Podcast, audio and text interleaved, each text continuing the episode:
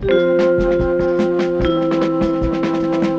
Faltenrock FM Gretchenumfrage.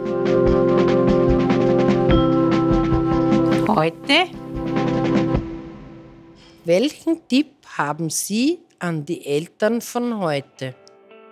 Nach Möglichkeit die Ruhe bewahren, was natürlich manchmal sehr schwer fällt.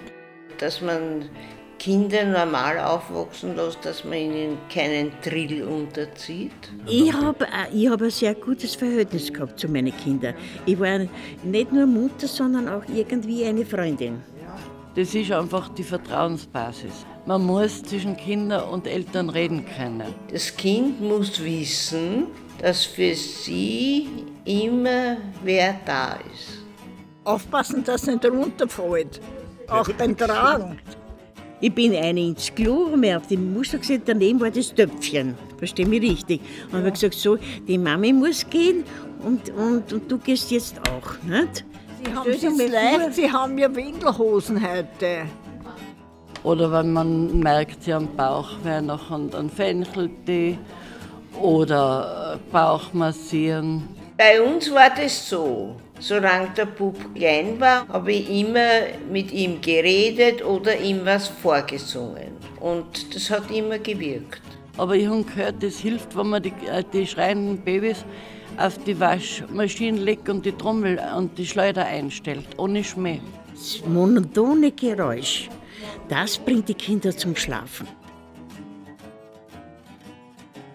Nicht rauchen wäre so ein allgemeiner Tipp, da sind die Kinder viel zu klar.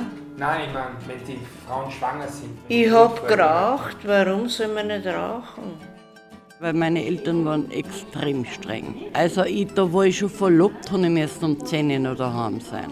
Das ist immer mein Papa, der hat seinen berühmten Pfiff anlassen und ich bin halb Dach gestanden. Ja? Also das habe ich meine Kinder nicht eingetan.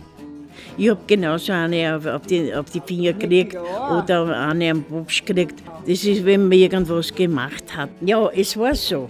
Haben Sie auch? Ich gebe es zu. Ich gebe es zu.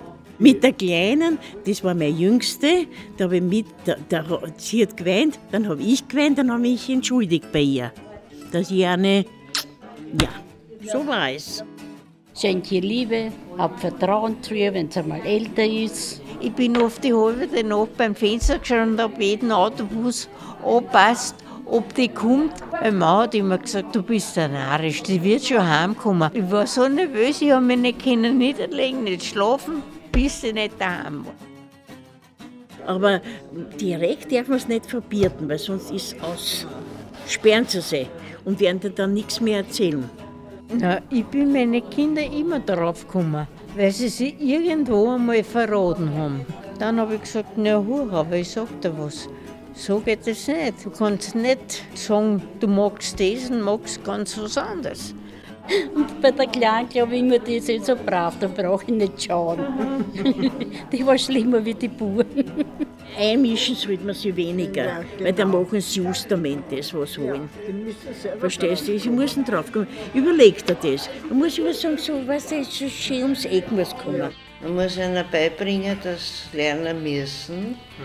Weil wenn sie vom Leben was haben wollen, dann müssen sie auch was hergeben. Ich habe mich nie von den Kindern ausnutzen lassen. Und es, die Kinder haben genau gewusst, wo der Punkt erreicht ist, wo sie besser aufhören und wo es genug ist. Wenn ihre so weit ist, sie können uns ja wieder fragen, gell? wenn wir noch leben.